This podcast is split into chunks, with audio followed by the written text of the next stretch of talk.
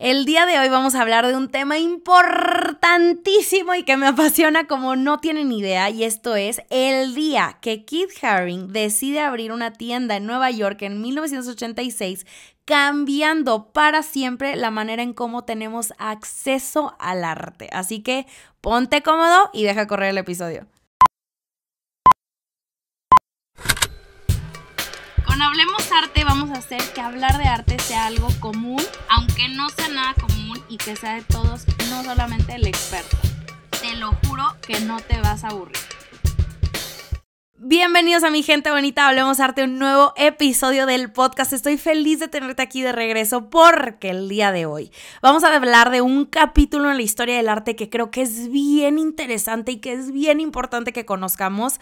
Eh, tiene mucho que ver con los temas que he estado tocando este, en mis redes este último mes. Ya saben que abrí las inscripciones para la masterclass de Keith Haring y que me voy de boca con lo emocionada que estoy. Ya muero por poder contar esta historia de Keith Haring, de poder analizar su obra junto con ustedes. Es una clase de dos horas en caso de que alguien se quiera animar. Una clase de dos horas donde estamos, les estoy platicando sobre su historia, su vida, su obra. La analizamos, hacemos comparaciones, hacemos actividades.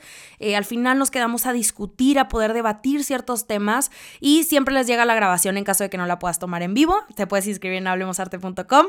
Pero bueno, em, la verdad es que ya saben, ya saben ustedes, ya me conocen, que siempre he sido muy fanática del arte moderno, de las vanguardias, de sus artistas, movimientos. Tengo que admitir que ahora, hoy en día, soy más fanática o creo que estoy más picada en la industria del arte del día de hoy. No solamente estoy hablando como del arte conceptual, del performance o las instalaciones, porque creo que de eso siempre he sido defensora número uno, pero estoy más metida ahora, mi cabeza está más como eh, alerta de el arte callejero, lo neopop, todo lo que está sucediendo el día de hoy con la industria, con subastas, con la influencia que han tenido artistas eh, antiguos hasta el día de hoy.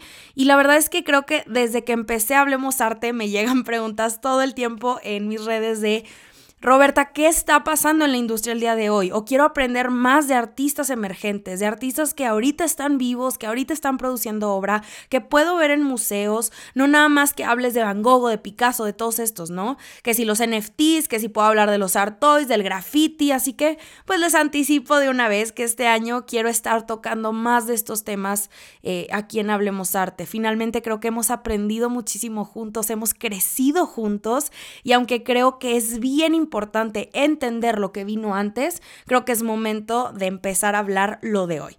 Así que ponte cómodo, dale ese zorro a tu cafecito porque vamos a empezar a hablar de este momento clave para el arte, la década de los ochentas en la ciudad de Nueva York que marcó este cambio importantísimo de cómo se manejaba y se percibía el arte para la gente de todo el mundo. Imagínense, esto fue la Pop Shop de Keith Haring.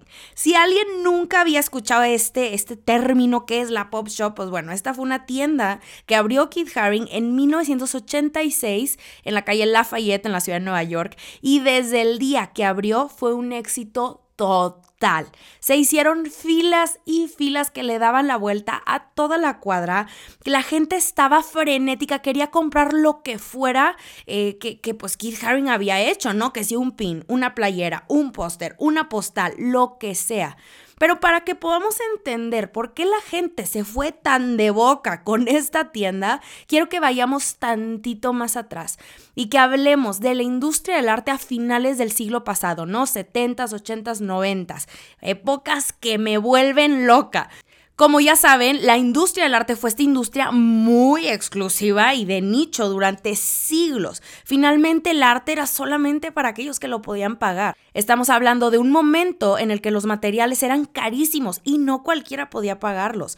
Hoy por hoy creo que se nos hace muy fácil ir a un Office Max, comprarnos 10 óleos, un juego de pinceles, un canvas que ya está hecho, muy importante, ponernos esta musiquita en Spotify y listo a pintar, ¿no? Nada más esperar a que llegue la inspiración. Sin embargo, en aquel entonces, si nos vamos lejos, no existía nada de esto. La gente tenía que comprar polvos naturales que sacaban de piedras, de plantas, por supuesto eran carísimos para mezclarlos con algunos aceititos, llegarle ese tono exacto de color de cielo que querían retratar.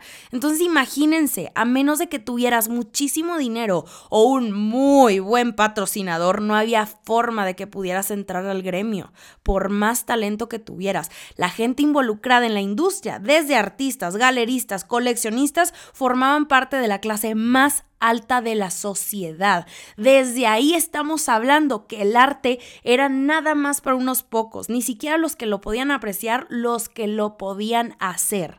Pero para el momento en el que la gente empieza ya a rebelarse contra la clase alta para reclamar sus derechos como ciudadanos ante los políticos y los ricos, las cosas empezaron a cambiar completamente. Personas de todos los orígenes y estratos económicos comenzaron a ser parte de los gabinetes políticos, de las industrias más productivas y con la industria del arte sucedió más o menos lo mismo, porque pues no había espacio para otras ideas. La clase baja y media abrió sus propios espacios para poder plasmar sus propias ideas. Una revolución increíble.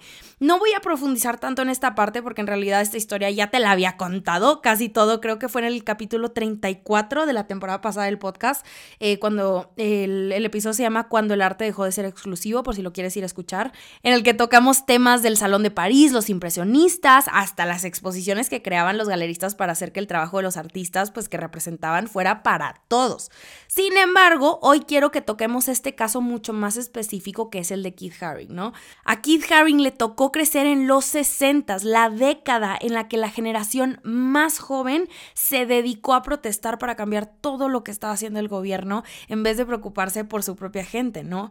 Empiezan estas luchas de los derechos civiles, la equidad de género, las oportunidades para las personas negras, la inclusión de las minorías, los derechos de la comunidad LGBTIQA. Los 60 fueron esta década de ir contracorriente de todo lo que se tenía en mente, de todo lo que la gente estaba acostumbrada. Los adultos se habían encargado de formar un país extremadamente conservador durante los últimos 50 años y era momento de que se hiciera algo al respecto. Esta época me encanta, me encanta platicar, eh, entrar en estos contextos y ver cómo influyen en la vida de los artistas, porque creo que es de lo más maravilloso, de lo más difícil y una historia increíblemente fuerte, pero bueno, para el mundo del arte, como ya hablamos de esto, estaba pasando exactamente lo mismo. Andy Warhol, por ejemplo, ¿no? Él presentaba sus serigrafías de Sopa Campbell, los retratos de celebridades como Marilyn Monroe, Elizabeth Taylor, que estaban hechas casi que podemos llamarle al mayoreo, producidas en serie con ayudas de máquinas y la gente decía, ¿Pero qué estás haciendo? Eso no es arte. ¿Qué te pasa? ¿Cómo que tú no estás pintándolo pincelada por pincelada? ¿Cómo que tienes a gente trabajando para ti de esta magnitud? Eso no es arte, ¿verdad? Digo que mucha gente lo sigue pensando erróneamente si me preguntan a mí. Pero imagínense, en este contexto, venir de esta generación en la que el arte era aclamado como el legado más importante del ser humano y solo aquel con las capacidades técnicas más pulidas podía ejecutarlo y llevarlo a una galería y que de pronto le salieran con una ilustración de una lata de sopa, ¿cómo? Pues creo que yo también me hubiera atacado tal vez poquito en ese contexto. Era como si toda la idea que tuvieras de lo que es el buen arte te la tiraran al piso, pero de un día al otro. Andy Warhol defendía que el arte era esta documentación y evidencia del contexto en el que vivimos y que si el hacer una sopa que se había diluido algo tan simple y masivo como una lata, o que el mayor icono de la cultura popular y a lo que todas las mujeres aspiraban era alguien como Marilyn Monroe, pues entonces su trabajo no estaba haciendo más que ilustrar la realidad de toda esa cultura y sociedad. Si el contexto estaba regido por lo masivo, ¿por qué el arte tendría que ser diferente? Esta idea le trajo muchísimos haters en su momento, pero también muchos fanáticos e incluso de la generación más joven. Entre ellos, por supuesto, nada más y nada menos que el mismísimo Keith Haring. Keith Haring empieza a hacer estas ilustraciones y estos dibujos basándose en el trabajo de Warhol, con formas básicas, muchísimos colores saturados, para comunicar este mensaje de una manera muy simple, concisa y que cualquiera que fuera el espectador pudiera entender. Sin embargo, ahí no es donde Keith Haring se detuvo, porque Este cuate tiene una historia que no me lo van a poder creer, lo platicaremos más adelante o más a profundidad en la clase, pero Haring buscaba ir mucho más allá, porque aquí es donde conoce la obra de un artista de quien ya habíamos hablado antes también y que se convierte eh, en una de sus principales inspiraciones y es el famosísimo Cristo, que para que te ubiques, él fue el responsable junto con John Claude de haber forrado el Arco del Triunfo en París con kilómetros de tela, que pues seguro lo escuchaste, ¿no? Fue titular de varias noticias hace algunos meses y que antes de este ya habían intervenido pues el puente en París, el Reichstag de Alemania, los caminos de Central Park, unas islas en Miami, montañas en Colorado, haciendo de espacios públicos pues arte para todos. Te recomiendo ampliamente que vayas a buscar en Google si quieres su nombre Cristo eh, y Jean Claude. Em, para que veas lo que hacen. Ellos dos fueron los creadores de este movimiento llamado Land Art. Y te lo estoy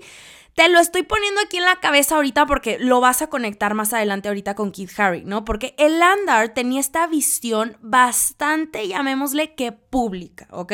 Ellos buscaban que el arte fuera de todo aquel que lo viera, no solamente para los que pudieran pagar este acceso para un museo, comprar una obra de galería o lo que se te ocurra. La solución a la que llegaron fue que su obra, querían que su obra habitara en estos lugares en donde todos pudieran llegar y que ni siquiera fuera de mucho tiempo de que lo pudieras apreciar o que tuvieras muchos conocimientos para entender. De hecho, Jean-Claude y Cristo jamás vendieron ninguna de sus obras, ni tampoco consiguieron un solo patrocinador. Ellos creían que cuando eso sucediera, su obra en ese caso dejaría de ser para todos. Por el contrario, ellos se financiaron 100% de sus obras, una inversión que pues recuperarían más adelante con lo que ganaban de vender otras obras más chiquitas. Casi casi lo que hacían era por amor al arte. Pero oigan, no quiero que romanticemos esta idea porque sé que mucha gente empieza, se agarra de esto como para desacreditar otros artistas que sí venden sus obras, ¿no?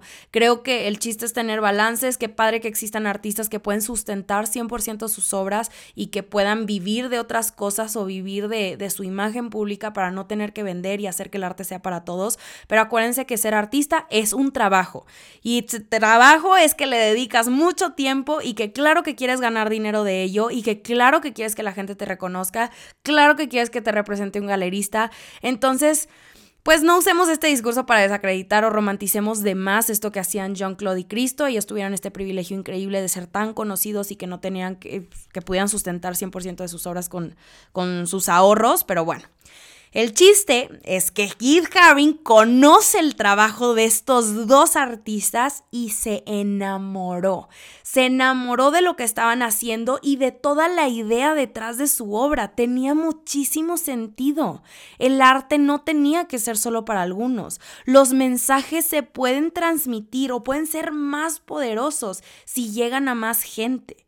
Entonces, aquí Keith Haring se empieza a enfocar en murales, en anuncios espectaculares, pero el verdadero éxito de esta idea y de todo esto que Keith Haring estaba alimentando llega cuando abre esta tienda en el 86, la famosa Pop Shop. Esta, esta, tienda tenía como objetivo acercar el arte a toda la gente de Nueva York. Finalmente, para este punto, el nombre de Haring ya era bastante conocido. No olvidemos que Keith Haring vivió eh, muchísima de su fama, ya era muy conocido, su obra era reconocida por cualquiera que usara el servicio del metro o que hubiera estado en el East Village o Harlem en los últimos cinco años. Haring solía llevar este gizo, este plumón a todas partes y donde viera un espacio vacío lo intervenía en menos de cinco minutos con esta ilustración rapidísima, muy a su estilo, ya saben, las caricaturas o estos monitos de línea gruesa, que ilustrará pues temas de podemos llamarle índole pública de aquel entonces, em, caricaturas, discursos políticos, etc. Y a la gente le encantaba. Sin embargo, tenemos que tener en mente, en mente esto, que se populariza tanto su trabajo que Keith Haring se empieza a dar cuenta que la gente ya se estaba robando sus dibujos, estaba arrancando lonas y carteles de las paredes para podérselos llevar a su casa y revenderlos a cualquier interesado. Ya valían pues, suficientemente lana. Con esto, la idea de que el arte fuera para todos que tenía en mente Keith Haring, pues por supuesto que se perdía completamente. Él decía, yo estoy haciendo esto en estos murales, en estas paredes, en, estas, en estos espectaculares, en las, en las publicidades del metro para que toda la gente pueda tener acceso a mi arte. Pero cuando llega alguien a robársela y quererla vender, pues ya está haciendo mi arte, de mi arte está haciendo dinero y aparte lo está haciendo exclusivo. Ese no es mi objetivo y yo no lo estoy haciendo. Que básicamente es el mismo fenómeno que ha pasado con Banksy durante los últimos cinco años, pero con este propósito de poder terminar con esas falsificaciones, de que la gente quisiera revender su obra a precios astronómicos, responder al obvio deseo cultural de su trabajo, pues abre esta oportunidad de que todo mundo pudiera tener un Keith Haring original. Nuestro chiquito abre esta tienda, esta pop shop en medio de Soho en 1986. Fue algo increíble, increíble, oigan, no estamos dimensionando porque esto fue la primera vez que alguien hacía algo como esto. La tienda estaba intervenida por Haring, pero por todos lados, todas las paredes, los techos, los pisos, era como si hubieras entrando a esta obra. Veo fotos, Egan, y, sí, es que tengo aquí la foto en el iPad viendo la, eh, la pop shop por si alguien la quiere ver en Google, la pueda buscar, que nada más pongan tienda Keith Haring del 86. Es increíble, es como si estuvieras entrando a una obra de él mismo, ¿no? Creo que si Ay, no sé, me da sentimiento, pero me imagino que si lo hubiera abierto el día de hoy, pues la cantidad de fotos de Instagram que hubiéramos visto dentro de la tienda sería, pero absurdo. Y ahora, ¿qué vendían? Pues por supuesto vendían ilustraciones originales de Keith Haring, playeras, pósters, postales, imanes, juguetes, todo tipo de merch que era intervenida por su trabajo a un precio sumamente accesible. Ya se imaginarán el hit que fue esto porque aparte estamos hablando que Keith Haring era el artista del momento. Había gente viajando desde Italia, de Japón, de Brasil, de todas partes para poder adquirir esta pieza original eh, pues de, de Keith Haring en su viaje a Nueva York y a un precio razonable. Sin embargo, y esto es de lo que me gustaría hablar ya más específicamente, aunque a la gente le volviera loca esta idea, a los críticos, pues no les encantó para nada. Incluso el mismo Kenny Sharp, del que hablamos en el episodio pasado, uno de sus mejores amigos, dijo, Keith Haring fue crucificado por la pop shop. Al mundo del arte le gustaba pensar, oh, si estás haciendo las cosas de manera masiva, estás bajando el nivel. Pero no, en realidad no le estamos bajando el nivel a nada, simplemente estamos subiendo a la gente de nivel educándola. Pero el mundo del arte no quiere ver a la gente subir de nivel. Qué fuerte, ¿no? Esta frase sí me deja medio... Pues creo que, que habla muchas verdades que siguen siendo... Eh, completamente acertadas hasta el día de hoy. Pero en ese momento los mismos galeristas y asesores de Keith le pidieron que cerrara esa tienda y dejara de hacer sus obras públicas, porque esto lo único que estaba haciendo era reducir el valor de su trabajo. Ya saben que así funciona la industria del arte, que entre menos obras haya de un artista famoso, pues más valiosas van a ser. Mayor demanda, menor oferta. Del mismo modo que si de una de estas pues sube precio, todas las demás van a subir también. Pero ¿qué creen que hacía Keith Haring con todos estos comentarios, ya sea de galeristas o asesores o de Winchimer? Pues claro que se lo pasó por donde quiso, porque eso era justo contra lo que iba la tienda.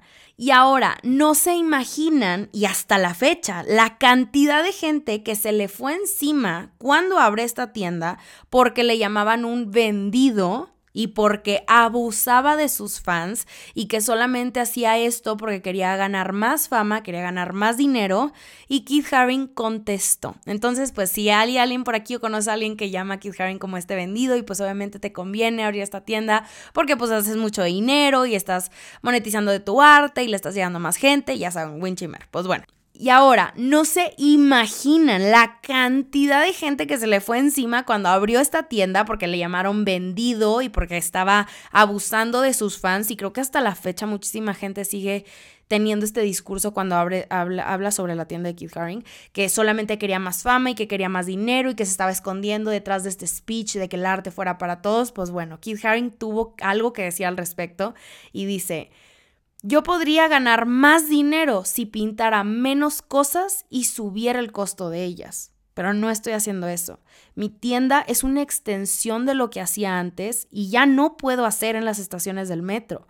Estoy tratando de romper la línea entre el high art y el low art.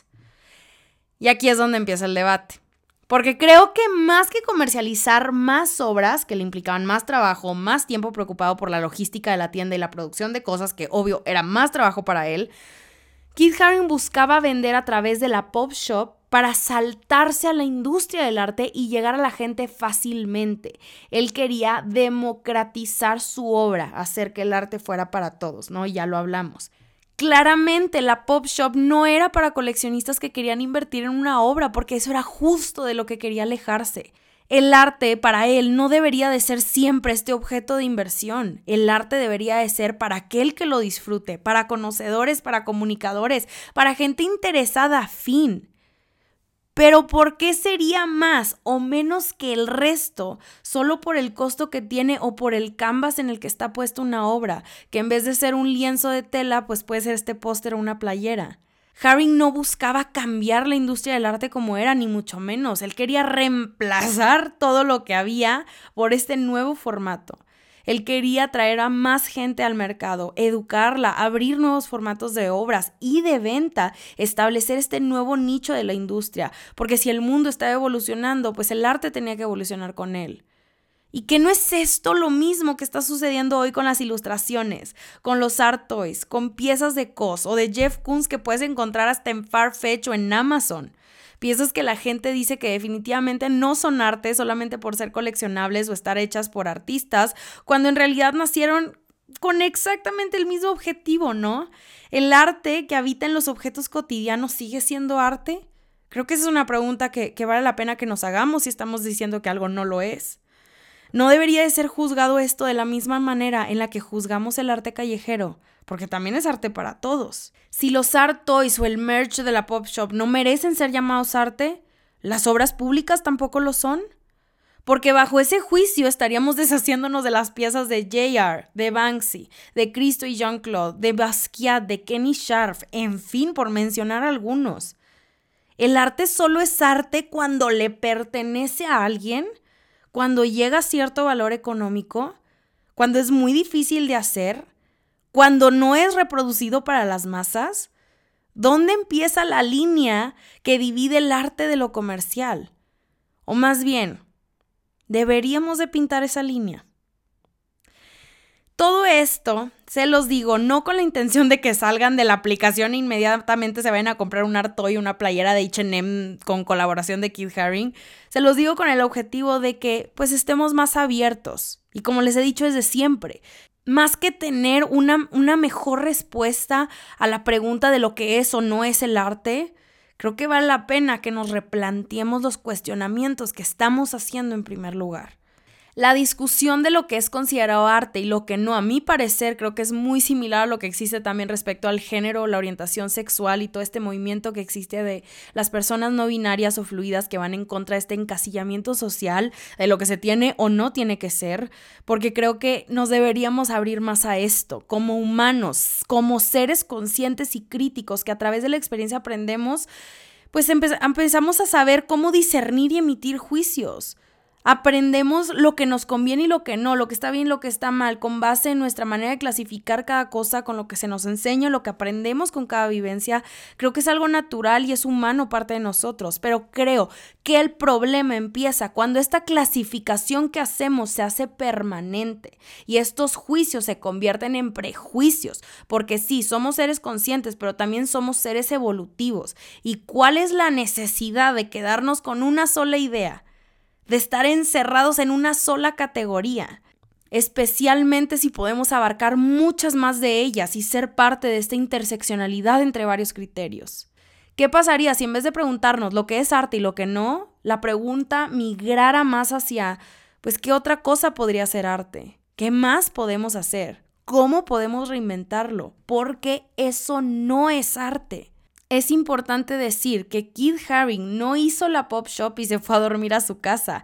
Haring siguió creando y haciendo murales por todo el mundo y pinturas en canvas mucho más chiquitos, porque Haring era parte de la industria, simplemente estaba explorando además otros caminos que no existían en aquel entonces todavía. Y no solamente lo hizo a través de esta tienda, porque Haring también participó en muchas exposiciones como la Fun Gallery, que era esta galería que representaba una alternativa a la escena artística pretenciosa de Lower Manhattan, que Astor de hecho dijo en una ocasión Queríamos alejarnos de toda esa escena de Soho llena de gente blanca, paredes blancas y vino blanco, que fue una opinión que por supuesto resultó ser muy controversial, pero es la Font Gallery era este símbolo de oportunidades, de inclusión, de equidad, con esta propuesta fresca y lejos de lo que buscaban los expertos, muy similar a los salones alternativos al Salón de París que habían años atrás, ¿no? El hecho de que Haring, a pesar de todas estas, todas estas propuestas que le estaban llegando de Europa, de Asia, de Estados Unidos, decidiera participar aquí en el Fun Gallery y bajo todo este discurso, pues obviamente fue algo poderosísimo. Ya estaba harto de exponer los mismos sitios fríos lujosos y quería hacer algo más auténtico y más inclusivo. Por supuesto que esta galería, la Font Gallery, pues no le iba a pagar lo mismo, era más este símbolo como de solidaridad, una manera de darle foco a artistas independientes y una vez ya conocidos en la industria, de acercar el arte que estaban bien lejos de él, pues de dar esta oportunidad de que sus piezas fueran parte de otras colecciones. Creo que eso es justo lo que podemos salvar de la obra de Keith Haring, que a pesar de todo lo que se le criticó y se le dijo, más que fama y dinero, que era lo que todo mundo quería durante la década de los ochentas, pues él tenía su objetivo de democratizar el arte muy, muy claro. Pero quiero saber qué piensas tú, porque mi opinión creo que está bastante clara después de este episodio. Me interesa saber cuáles crees que son los límites del arte. Que me escribas por Instagram, por TikTok, YouTube, lo que sea. ¿Cuál crees que es el límite de la industria? Si estás de acuerdo o no conmigo con todo lo que platicamos. Hazme preguntas, ayúdame, dame opiniones, respuestas, todo, porque de eso se trata, de seguir replanteando, evolucionar nuestro pensamiento y que justo son esos replanteamientos como el de Haring los que creo que resultan ser revolucionarios. Así que mi gente bonita, con esto llegamos al final del episodio. Mi team secreto nuevamente les agradezco enormemente por haber llegado hasta esta parte. Les mando un abrazo gigante hasta donde quiera que estén. Los veo en la clase de Keith Haring para poder discutir más de estos temas. Gracias por este episodio y ya saben que como siempre, hablemos arte la próxima semana.